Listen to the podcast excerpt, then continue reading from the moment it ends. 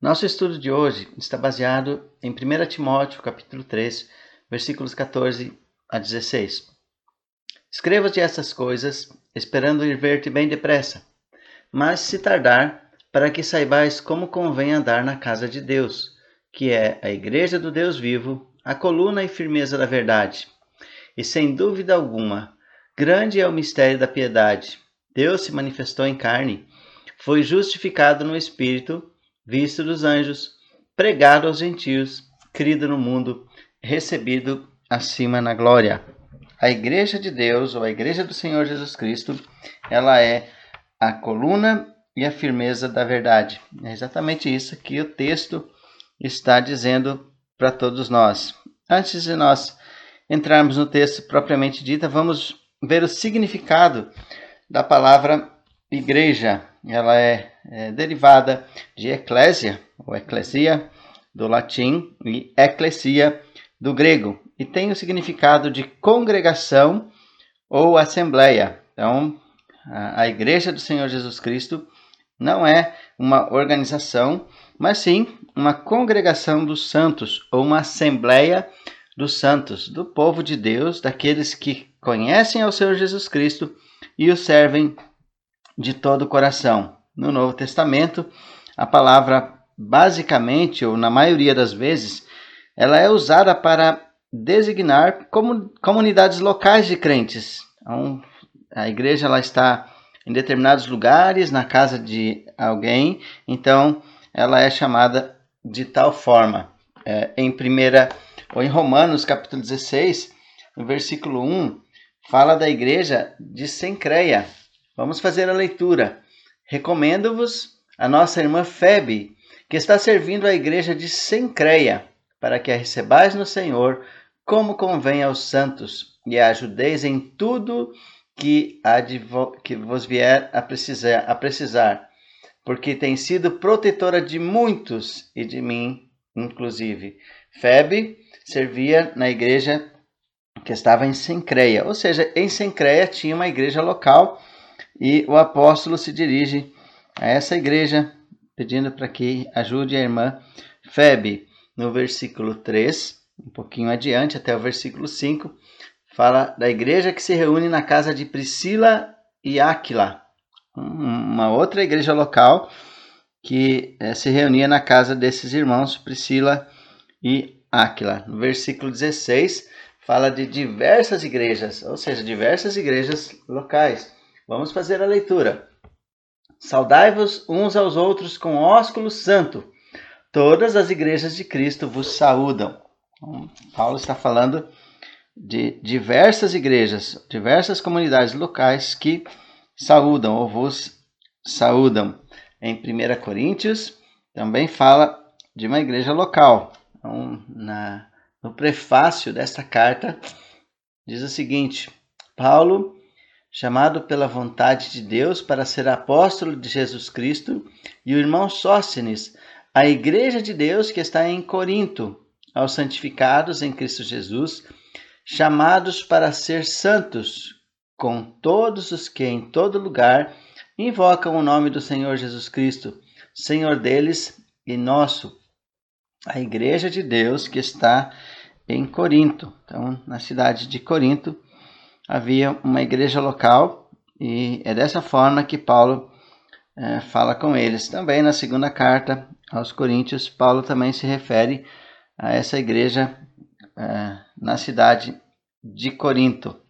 Capítulo 4, versículo 17 é, de 1 Coríntios, Paulo fala que o ensino ou a doutrina deve ser dada em cada igreja, ou da maneira como se ensina em cada igreja. Então, existiam igrejas em diversos locais e é dessa forma que o termo é, designa comunidades de crentes que estão numa determinada cidade. Igrejas da Galácia, Gálatas capítulo 1, versículos 1 e 2, fala de igrejas que estão numa região chamada Galácia. Igreja de Tessalônica, 1 Tessalonicenses e 2 Tessalonicenses, capítulo 1 e versículo 1, se dirige a carta dirigida à igreja de Tessalônica. O que nós podemos observar a respeito eh, dessas cartas ou dessas igrejas. Elas eram comunidades ou assembleias de crentes que se reuniam num determinado lugar. Então eles tinham responsabilidades uns com os outros. Essas igrejas eram compostas de crentes, é, como em Corinto, chamados santos, ou aqueles que são santificados em Cristo Jesus. Então são pessoas comuns que conheceram a Jesus Cristo e se reúnem num determinado corpo local. Essas igrejas e muitos têm é, dito que isso não é não é para ser assim, porque a Bíblia não fala de rol de membros e que não deve haver essas coisas. Mas observe que cada uma dessas igrejas existem é, cidadãos, existem pessoas que, que foram salvas por Deus e essas pessoas juntas elas estão servindo a Deus. Então, é importante que é, essas pessoas que servem a Deus juntas, elas é, estejam com propósitos parecidos. Um autor ele sugere algum, algumas é, coisas que são importantes porque nós devemos nos unir à igreja local. E ele diz que a primeira é para a nossa segurança. Quando nos unimos a uma igreja local, nós temos que é, ter responsabilidade com os outros irmãos e esses irmãos têm responsabilidades é, para conosco. Então nós somos ajudados e ajudamos também. Nós encorajamos e somos encoraja encorajados também. Isso tudo dentro da igreja local. Um, cada, cada corpo, cada igreja que se reúne numa, numa determinada cidade, numa determinada casa, deve, é, as pessoas que ali estão devem se ajudar mutuamente através da igreja local. O mundo também conhece ao Senhor Jesus Cristo. A igreja local, ela é uma agência missionária e está a serviço do Senhor Jesus Cristo. Então, os fiéis que se reúnem numa determinada igreja enviam missionários para o campo para que possam conhecer ao Senhor Jesus Cristo. Um exemplo muito claro disso está em Atos capítulo 13. A igreja de Antioquia está ali com seus membros, com aqueles que se reúnem ali costumeiramente, são crentes em Cristo, eles têm um governo local, eles têm pessoas que servem ali naquela igreja, e entre esses irmãos estão Barnabé e Paulo. Esses dois são separados mediante oração, mediante o cuidado de Deus, e eles são enviados. Um exemplo muito muito claro de que a, a igreja local ela é a grande agência missionária para que o mundo possa conhecer ao Senhor Jesus Cristo. Então essa igreja ela é, não só envia, mas como também ela sustenta e apoia esses irmãos que são enviados. Tudo isso através da igreja local. Então é, exige-se que cada pessoa que é enviada ao mundo pregar o evangelho seja membro de uma igreja local. Então agências missionárias sérias quando recebem pessoas para estudar nas suas escolas ou para é, enviar para outros campos, seja entre índios, africanos, pescadores, enfim, diversos campos missionários, eles exigem que esses homens e mulheres sejam membros ativos de uma igreja local. Uh, essas igrejas, portanto, são responsáveis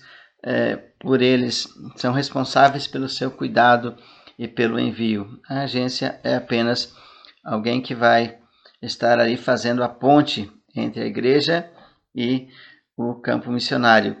Através é, dessa comunhão local, a igreja também ela é edificado, edificada. Cristo edifica a sua igreja. Nós somos apenas os seus cooperadores. Por fim, a igreja, é, ou através da igreja, né, a igreja local, Deus é glorificado. Então, através da, uh, deste corpo de crentes que se reúne num determinado lugar, o Senhor Jesus Cristo ele é conhecido e as pessoas podem uh, se identificar conosco também. Então é importante que as pessoas, que cada crente, cada um que é convertido, se una a um corpo de crentes para que possa servir junto com eles. existe um fenômeno muito interessante nos nossos dias, que é, é o fenômeno dos desigrejados. Ou seja, existe um número muito grande de pessoas que são desigrejadas. Eles, por, por conta de algum dos seus motivos, geralmente são motivos pessoais, eles decidem não fazer parte de, de nenhuma igreja. Então eles dizem: nós não, não vamos, nós somos crentes, nós somos salvos, mas nós não vamos nos identificar com um grupo de, de irmãos. Nós não vamos nos identificar com a igreja que se reúne em determinado local, mas nós vamos ficar visitando diversas igrejas. Vamos visitá-las e vamos ver o que cada uma tem de bom para que nós possamos servir a Deus de forma adequada. O resultado tem sido terrível porque muitas dessas pessoas têm vivido de forma desordenada. Na maioria das vezes, eles não sabem o que creem. Existe uma, uma grande confusão doutrinária na cabeça de cada um deles, semelhante àquelas colchas de retalho que se faziam antigamente, onde se pegava um pedaço de cada pano e se costurava tudo junto e fazia uma colcha.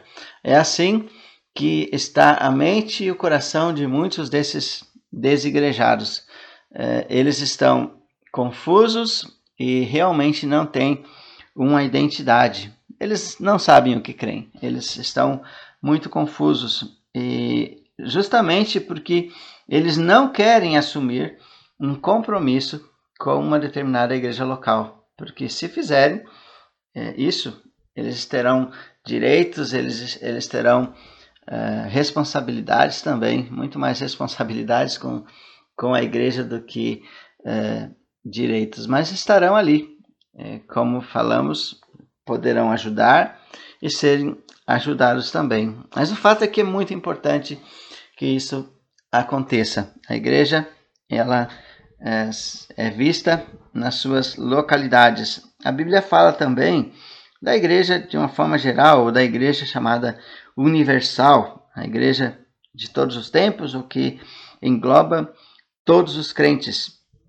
É, em Mateus 16, 18, Jesus falando com Pedro, diz: Tu és Pedro, e sobre esta pedra edificarei a minha igreja. Então, falando da igreja toda, um, usada nesse sentido, o termo igreja nesse texto. Um Cristo é quem edifica a sua igreja. Nesse sentido, a igreja está é, é, espalhada em todos, em todos os cantos, ou por todos os cantos, e engloba todos os crentes que estão por aí. A igreja de Deus, lá em Atos capítulo 20, versículo 28, o apóstolo está falando com os presbíteros da igreja de Éfeso e ele fala a respeito do ensino da palavra de Deus, como isso é importante, como eles devem ensinar todo o desígnio de Deus, ou toda a palavra de Deus, como virão lobos cruéis, como virão falsas doutrinas, e como esses irmãos devem estar preparados para apacentarem o rebanho de Deus. E aqui nesse texto diz o qual a qual, né, a igreja que ele comprou com o seu próprio sangue. Jesus Cristo, o Deus vivo, o Deus verdadeiro, ele deu a sua própria vida, seu próprio sangue para morrer no lugar de pecadores como nós ou da sua igreja. Nós somos a igreja de Cristo e Cristo morreu por nós, deu o seu próprio sangue para nos salvar. Quando o apóstolo Paulo vai falar sobre família, sobre casamento e como deve ser o relacionamento entre é, o homem e sua mulher. Ele usa a figura de Cristo sendo a cabeça da igreja, de toda a igreja que lhe pertence. Jesus é a cabeça. Então, nós temos a palavra igreja sendo usada de, de duas maneiras. Primeiro, nós vimos sobre as igrejas locais e sobre a igreja universal, aquela que está é, espalhada por todo mundo, a qual é edificada por Cristo. Mas a igreja local, ela é a maneira como o Senhor se manifesta e, e, como ele é glorificado todos os dias, como ele é visto pela comunidade. A igreja ela está no meio de uma sociedade. Essa sociedade é uma sociedade pecaminosa e sem Deus, e, e por isso ela precisa estar ali. Ela é como um luzeiro no meio a uma grande escuridão. Então é, é importante que a igreja local ela seja valorizada, que cada crente faça parte de uma igreja. O apóstolo ele está aconselhando Timóteo, falando Timóteo, a, a Timóteo a respeito de é, preceitos, são conselhos sobre uh, os presbíteros, sobre os diáconos, sobre a igreja de Deus, como o homem de Deus ele tem que se portar na casa de Deus, como ele tem que se, se comportar na igreja do Deus vivo. Então, Cristo, Cristo ele habita em nós é, pessoalmente, ele habita a sua igreja. Nesse sentido, o termo é, igreja de Deus ou andar na casa de Deus. É, a igreja é a casa de Deus. Não está falando de uma construção, de um, de um templo de tijolos, mas a própria igreja ela é a casa de Deus. Então Deus habita na igreja através do Espírito Santo e através desse Espírito, do seu Espírito, ele está todos os dias com a sua igreja e, e é necessário que tanto pastores como todos os que fazem parte dessa igreja saibam se comportar, saibam como convém andar no meio da igreja. No versículo 14, depois de Paulo falar sobre as qualificações dos presbíteros e diáconos, Paulo ele fala que ele tem necessidade ou ele espera ver Timóteo de forma muito breve. Então ele tem urgência em ver Timóteo. O texto diz ir ver-te bem depressa. Então ele escreve as, esses conselhos, é, mas ele gostaria de ver Timóteo é, novamente de forma muito rápida. Então, Paulo tem o desejo de encorajar Timóteo com palavras nessa carta, mas também ele espera ver Timóteo para encorajá-lo pessoalmente a respeito do Evangelho, a respeito da verdade do Evangelho, da palavra de Deus, para que Timóteo seja corajoso e fiel no seu ministério de ensinar a igreja e de defendê-la dos falsos mestres, daqueles que ensinam doutrinas que são é, corrompidas. Então, esse é o desejo que o apóstolo tem a respeito de Timóteo. Ele quer, é, apesar de escrever de forma muito clara esses conselhos, ele espera estar é, rápido com Timóteo, bem depressa, porque era necessário que isso é, acontecesse. Versículo 15, é, vamos lê-lo. Mas se tardar, para que saibas como convém andar na casa de Deus. Então, nós já vimos que a casa de Deus são os crentes, ou a própria igreja do Senhor Jesus Cristo. Mas deve haver um tipo de porte ou um tipo de conduta de cada crente dentro desse corpo de Cristo, que é a sua igreja. Então, como os pastores, como todos os membros da igreja, eles devem se portar na casa de Deus, ou a igreja de Deus vivo, ou aquela que é a habitação de Deus. Certamente, todos, todos os crentes devem ter um porte santo, todos devem ser santos e devem estar sendo santificados todos os dias, como nós vimos na introdução de algumas das cartas. Eh, Paulo identifica os crentes de uma determinada localidade como crentes ou, como santos, como a carta de, aos Coríntios. Nós sabemos que Corinto era uma igreja que, que atravessava diversos problemas. Eles tinham problemas de preferência a pregadores, gostavam mais de um do que do outro. Existia partidarismo no meio daquela igreja e nesse aspecto Paulo diz que eles são carnais, então estavam agindo na carne, no determinado aspecto da sua vida. No capítulo 5, eles são repreendidos duramente porque eles estão abrigando na igreja um de seus membros que está cometendo pecados gravíssimos. Tá? Ele está cometendo é, pecados de luxúria, é, de fornicação, e, e Paulo diz que eles estão ensoberbecidos e não estão fazendo nada a respeito disso. É, a igreja de Corinto era uma igreja cheia de dons, mas lhe faltava amor. A partir do capítulo 11, nós podemos ver é, essas coisas sendo detalhadas de forma mais clara. Então, existia abuso no uso de dons. Então, era uma igreja bastante problemática, mas ela não deixava de ser igreja de Deus é, eles eram chamados é, de santos, ou aqueles que estão sendo santificados. É um, bastante importante é, esse, esse termo, santificados em Cristo Jesus, chamados para ser santos. Então, esse, esse deve ser o porte de todos os crentes, ou como, como cada um deve se conduzir na igreja de Deus, de forma piedosa e com santidade. Então, é, todos os crentes deve, devem ter isso em mente, devem ter santidade nas suas vidas, devem buscar o crescimento através das, das disciplinas espirituais, das orações, é, da, da congregação, não afastar-se da congregação, estar cumprindo com os seus deveres como membros da Igreja do Senhor Jesus Cristo. É, certamente, aqueles que não creem que devem ter uma igreja local estão se privando da comunhão dos santos, do congregar é, é, constantemente, devem estar se privando das orações que são é, comunitárias, as, as, as reuniões de oração, se privam dos cultos públicos.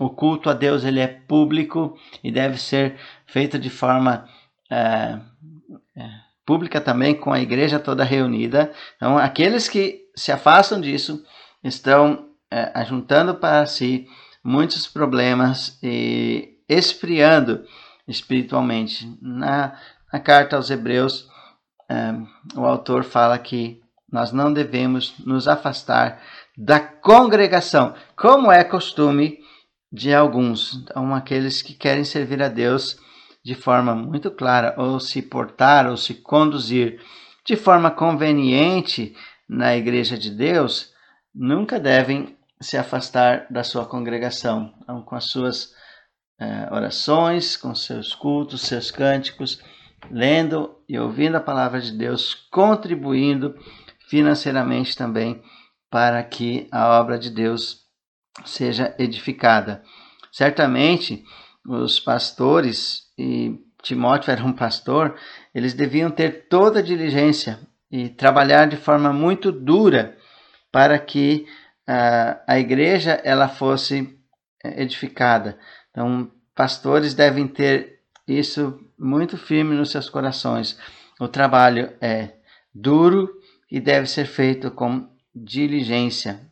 Pastores negligentes não terão pregações, não terão aquilo que é, Deus quer, que Deus exige deles para a edificação do corpo de Cristo ou da igreja do Senhor Jesus Cristo. Além das qualificações do capítulo 3, é necessário também que é, esses pastores, ou os pastores que cuidam das igrejas, estejam atentos não só no ensino, mas também no cuidado quanto aos falsos mestres ou aquele conte conteúdo errôneo que acontece todos os dias é, em diversas igrejas. Então é importante que todos saibam se conduzir na casa de Deus, que é a igreja do Deus vivo. É, um outro ponto importante deste versículo 15, no final, diz que a igreja, que é a igreja do Deus vivo, é a coluna e firmeza da verdade. Então, ah, basicamente, esse termo quer dizer que a, a igreja ela é um alicerce sobre qual a verdade está apoiada ou edificada. Então, observaram a importância da igreja e da igreja local? É, a igreja ela tem a responsabilidade diante de Deus de preservar a verdade do Evangelho. Então, esse é um dos, dos aspectos importantes é, desse termo aqui. O texto diz coluna e firmeza da verdade. E, e fora da igreja não pode haver esse tipo de ministério. Não pode haver, vamos pensar na igreja da internet, né? Muitas pessoas têm abusado da internet e têm feito uh, cultos pela internet, têm ficado nas suas casas. Como falei outros dias, nesses tempos de doenças e doenças transmissíveis de forma muito fácil, há pessoas do grupo de risco. E esses não podem congregar, podem é, pessoas já com idade avançada ou que têm doenças que lhe, lhe deixam muito vulneráveis. Mas há aqueles que é, não têm problemas nenhum. Eles não estão doentes, eles não estão no grupo de risco, eles estão doentes espiritualmente.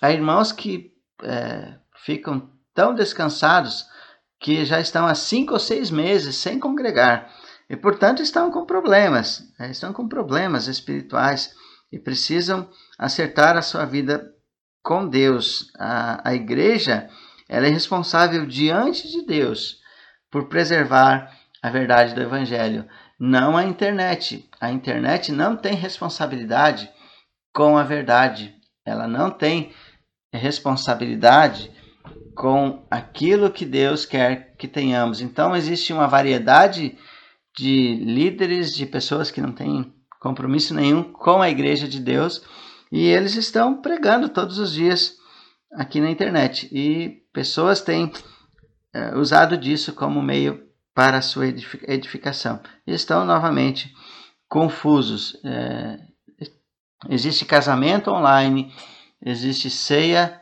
online, existe é, culto online, tudo, todo tipo de. É, até ouvi falar de batismo online. Olha que absurdo. Essas coisas todas não podem ser feitas online. Essas práticas todas, elas são presenciais. Presenciais. E quem quiser participar delas deve estar congregando numa igreja local. É, todas as coisas estão funcionando. Nós vamos ao mercado, nós vamos a bancos, nós vamos a lotéricas, nós estamos andando todos os dias no, no comércio da nossa cidade.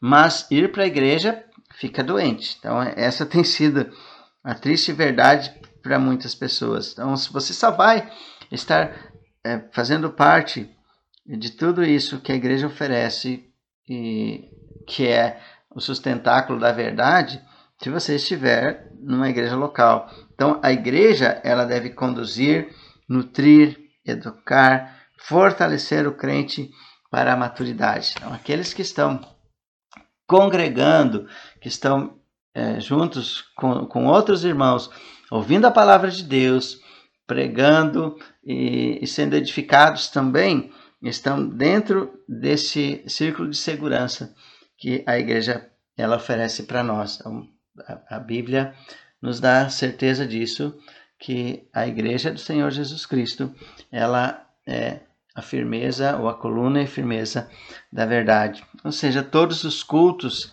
que é, há na igreja devem ser para inculcar nos homens a palavra de Deus, né, para que a sua fé seja aumentada. Somente através da palavra de Deus é que o homem tem uma fé robusta, tem a sua fé fortalecida. Né? Ninguém pode ter é, uma fé robusta e fortalecida ou crescer em maturidade cristã se realmente não estiver unido a uma igreja local. Um texto bastante emblemático e, e, e definitivo sobre isso está em Romanos capítulo 10. Em Romanos 10, o apóstolo fala a respeito de crer, de receber a Jesus, mas como isso acontece? Olha só, Romanos capítulo 10, versículo 9, a saber, se com a tua boca confessares ao Senhor Jesus e em teu coração creres que Deus o ressuscitou dentre os mortos, serás salvo. Visto que com o coração se crê para a justiça e com a boca se faz confissão para a salvação, porque a Escritura diz: todo aquele que nele crer não será confundido, porquanto Não há diferença entre judeu e grego, porque um mesmo é o Senhor de todos, rico para com todos os que o invocam. A salvação ela é algo muito simples. É isso que o texto está dizendo aqui. É, se você tem esse tipo de fé, a fé salvadora que Deus coloca no seu coração, você é salvo. É, confessa ao Senhor Jesus como Senhor. Em teu coração creres que Deus o ressuscitou dentre os mortos, será salvo. Isso é salvação. É muito simples. Alguém que crê no Evangelho, ele é salvo, que crê em Jesus Cristo. Mas como as pessoas crerão se elas insistem em andar longe da igreja de Deus? Como elas pensam que vão alcançar a salvação, cada uma andando do seu próprio jeito?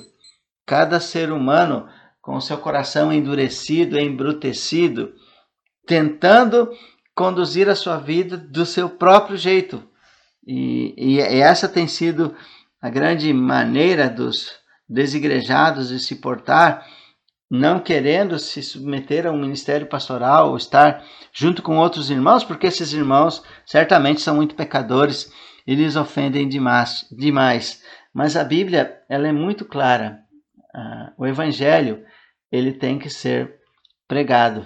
Versículo 13. Porque todo aquele que invocar o nome do Senhor será salvo. Como, pois, invocarão aquele em quem não creram? E como crerão naquele de quem não ouviram? E como ouvirão, se não, é quem, não há quem pregue? A pregação da palavra é que vai levar os homens à fé. A palavra de Deus sendo pregada todos os dias pela igreja leva homens e mulheres à fé. Então, observe a importância. Se estamos afastados da igreja local, estamos afastados da salvação também. Estamos vivendo do nosso próprio jeito e querendo formar um Deus que nós podemos manobrar, um Deus que eh, nós pensamos que conhecemos. A Bíblia nos deixa algo muito claro: nós não vamos ouvir se não há quem pregue, se não tiverem pregadores, se pastores, se irmãos fiéis não se levantarem para pregar eh, o Evangelho. Se não houver eh, a pregação ou se não ouvirem a palavra de Deus, não haverá fé e nem salvação. Como pregarão, versículo 15, se não forem enviados? Como está escrito, escrito quão formosos os pés dos que anunciam o evangelho de paz dos que trazem alegres novas de boas coisas. Mas nem todos têm obedecido ao Evangelho, pois Isaías diz: Senhor, quem creu na nossa pregação? De sorte que a fé é pelo ouvir, e o ouvir pela palavra de Deus. Como vem, vem a fé ao coração? Como que alguém que está com, com seu coração endurecido, alguém afastado de Deus, que a Bíblia diz que está morto em delitos e pecados, ele será salvo. Como que terá vida nova? Como que haverá uma geração de vida nesse coração que está morto, afastado de Deus, andando segundo o curso deste mundo, fazendo a vontade de Satanás, de quem ele é escravo, se não ouvir a palavra de Deus? Como? De forma alguma haverá fé. A fé, ela só brota no coração humano, se for dada por Deus. De sorte que a fé é pelo ouvir, e o ouvir pela palavra de Deus. Isto é, é uma notícia maravilhosa, porque o evangelho, a salvação, ela não é de acordo com os interesses humanos. Ela não acontece porque cada um pensa do seu jeito e assim acontece. Ela acontece porque Deus trabalha nos seus corações. Em Efésios capítulo 2, versículo 8, e 9 diz: Porque pela graça sois salvos, por meio da fé. E isto não vem de vós, é dom de Deus, não vem das obras, para que ninguém se glorie. Que notícia incrível! Como Deus coloca fé no nosso coração. A, a graça de Deus é a base da salvação.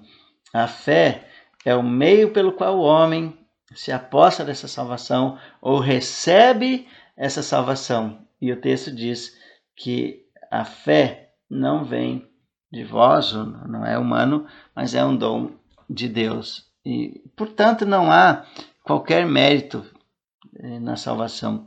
Em Romanos, capítulo 3, o apóstolo diz, o apóstolo Paulo diz, onde está a jactância ou a vanglória? Foi de todo excluída, porque a justificação, ela acontece pela fé em Jesus Cristo.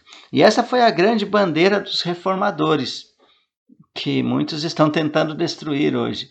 A justificação pela fé, tão somente pela fé. Isso é bíblico, isso é correto, isso realmente é, salva as pessoas da sua condenação eterna dos seus pecados. Se não pregamos a palavra de Deus, a superstição ela toma conta das pessoas. A maioria das pessoas que não frequentam qualquer igreja ou que não tem qualquer comunhão com a igreja de Deus estão cheios de superstição. Ou seja, tanto faz se é bíblico ou não, contanto que me deixe feliz. Superstição. As pessoas estão correndo atrás de uh, utensílios ungidos, de água santa, de óleos ungidos, para que as suas vidas sejam transformadas. Tudo isso é superstição. Há pastores que vão em Israel e trazem água do Rio Jordão para que aqueles que a possuem ou que venham a possuir sejam pessoas é, que tenham uma vida diferente, diferente. Nada disso as Escrituras dizem que nós devemos fazer. A Bíblia nos mostra que nós devemos realmente crer no Evangelho, crer naquilo que Deus nos fala e certamente a salvação ela é uma realidade. A verdade da qual a igreja é a firmeza e coluna e firmeza ou coluna e baluarte, essa verdade é o conteúdo doutrinário da fé cristã. É bastante importante a gente entender isso. A igreja, ela guarda a verdade do evangelho. Na pequena carta de Judas está escrito o seguinte: Amados, procurando eu escrever-vos com toda diligência acerca da salvação comum, tive por necessidade escrever-vos e exortar-vos a batalhar pela fé que uma vez foi dada aos santos. Então, Judas trata os crentes como amados, então são todos amados por Deus. E ele escreve com, com bastante diligência, como já falamos, é, é uma, uma das maneiras que nós devemos nos portar com diligência acerca da salvação comum. Todos os crentes têm uma salvação comum, todos são salvos pelo mesmo Senhor. O mesmo Senhor, o mesmo Deus, ele salva pessoas de diversas culturas, povos, línguas e nações. E aqui Judas fala que essa salvação ela é comum. Ela é comum aos crentes. Existe um, uma igreja e todos esses que fazem parte da igreja, eles devem ser, é, são pessoas salvas e fazem parte dessa salvação comum. E Judas diz que ele escreve para exortar esses amados, esses que têm a salvação comum, ou que são comuns a uma salvação, a batalhar pela fé. Então, existe um tipo de, de fé aqui que Judas está falando, que é, é o conteúdo doutrinário da fé cristã, que está registrado nas Escrituras, ou seja, todo aquele escopo de verdades bíblicas que as Escrituras nos dão devem ser defendidas.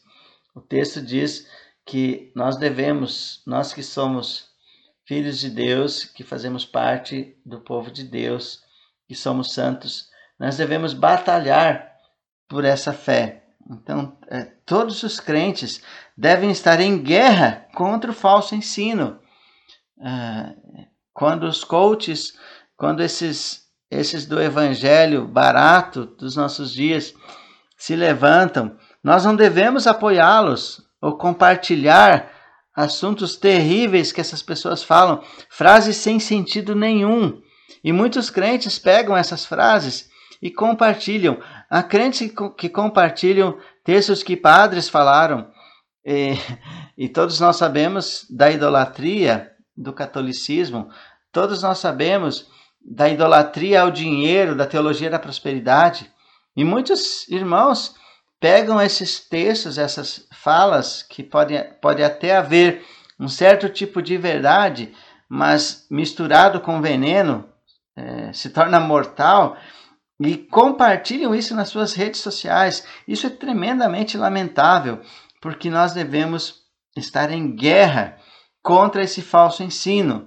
Nós não devemos ser pessoas políticas que é, têm cuidado com um monte de coisinhas.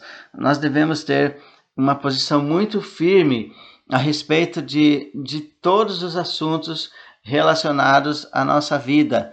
A nossa cosmovisão, ela deve ser bíblica, cristã, judaica. Nós não devemos ter uma cosmovisão mundana, moldada pelo mundo, que pensa como o mundo pensa em todas as áreas da nossa vida, sejam na área social, política, em todas as áreas. Nós devemos pensar como Deus pensa. Nós devemos lutar é, ferozmente contra esse tipo de heresia. Os crentes do passado eram chamados de protestantes. Talvez você não, não entenda por que, que eram chamados de protestantes. E você diga, eu não protesto contra nada hoje. Mas nós deveríamos protestar sim. Continuar sendo protestantes e protestar contra as mentiras que há neste mundo. Quando os reforma reformadores protestaram ferozmente contra as, as heresias dos seus dias e lutaram pela verdade, obedecendo aquilo que a carta de Judas nos manda fazer, que Deus, é, inspirando Judas, nos manda fazer claramente aqui, estar em guerra contra o falso ensino. Quando eles fizeram isso, eles estavam levantando a, a bandeira da verdade do Evangelho. E por isso nós temos hoje é, uma doutrina saudável que pode se basear nas Escrituras e na soberania de Deus.